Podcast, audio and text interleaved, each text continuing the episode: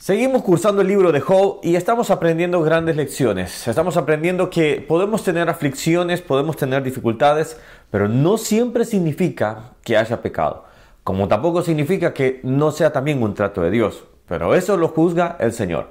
Hoy estamos en Job capítulo 5, ya llegamos a este capítulo y, es interesante ver cómo Elifaz sigue dando eh, tratando de dar un consejo, pero un consejo humano, un consejo en el cual está basado en su propia sabiduría. Me encanta que ese versículo, hay un versículo, un salmo que dice, eh, proverbio, perdón, no te fíes en tu propia prudencia. Muchas veces queremos apelar a nuestra sabiduría humana. Y puede ser, hay, hombres muy sabios, obviamente, pero cuando buscamos eh, en estos puntos tratar de ayudar a una persona, debemos apelar a la sabiduría de Dios, no a la nuestra. Elifaz sigue hablando, sigue dando esos comentarios, esos versículos que él realmente considera que creo yo que son de bendición, vamos a decirlo así, pero que realmente al final no están dando. Por ejemplo, vamos a leer, dice en, el versículo, dice, ahora pues da voces, ¿habrá quien responda?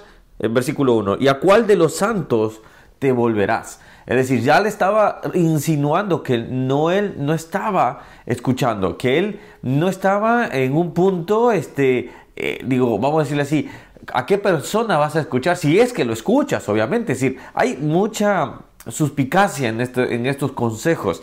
Después, en el versículo, eh, sus hijos estarán lejos de seguridad, en la puerta serán quebrantados y no habrá quien los libre. Y cuando vemos esto, eh, prácticamente así sigue dando pie tras pie. Y llegamos al versículo que es donde quiero que, quiero que nos centremos. Dice, pero como las chispas se levantan para volar por el aire, esto es cuando hay, un fuego encendido y las chispas se levantan, ¿verdad? esas brasas, vamos a decir, esas pequeñas brasas.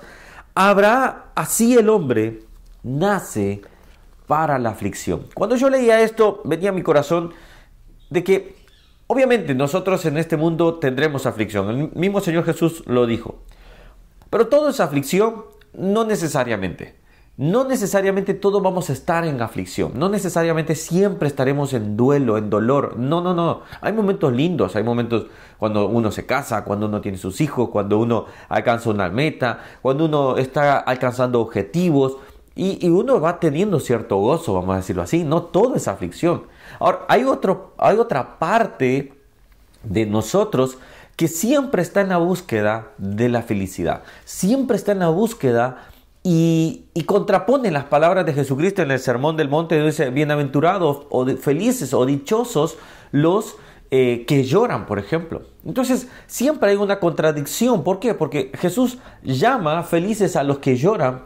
Es decir, ¿cómo uno puede ser feliz en la tristeza? Bueno, hay diferentes tipos de tristeza. Pero el mundo está buscando siempre lo que es la felicidad. Siempre quiere estar feliz. Eh, crea parques temáticos, parques de diversión, crea eh, discotecas, crea eh, todo para que la persona pueda tener un, un momento de felicidad en su vida. Pero esos para que se repitan y se repitan. Yo conocía gente que, por ejemplo, llegaba un viernes y, lo primero que decía es ¿a dónde vamos a salir? Porque era tanta su ansiedad por poder salir. Ahora, no, a veces es difícil creer que en la, aflicción podemos tener eh, bendición. Mira lo que dijo José, me gustó, por ejemplo, José, el hijo de, Jacob, dice, eh, versículo, capítulo 41, versículo 52 dice, y llamó el nombre de su segundo hijo Efraín, porque dijo, pero me, me hizo fructificar en la tierra de mi aflicción.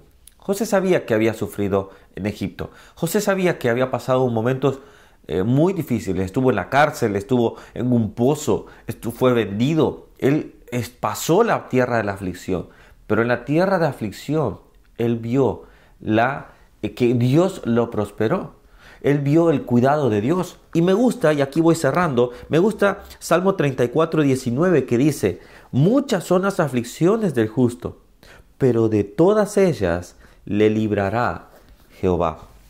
Todos tendremos aflicciones, pero de todas ellas nos librará el Señor. Job es imposible no contraponerlo contra un proverbio, contra un salmo. No es imposible no contraponerlo como el Señor cuida de nosotros, como lo hablábamos el día anterior.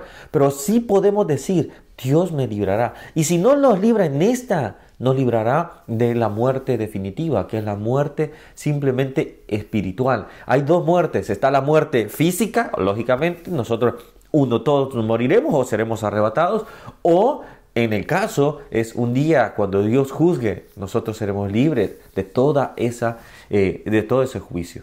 Ahora, fíjate bien, tú estás buscando la felicidad, tú estás en una ansia de, de buscando la felicidad y no quieres que venga ningún mal, lo lamento. Vendrán males, vendrán situaciones, pero de todas ellas Dios te librará.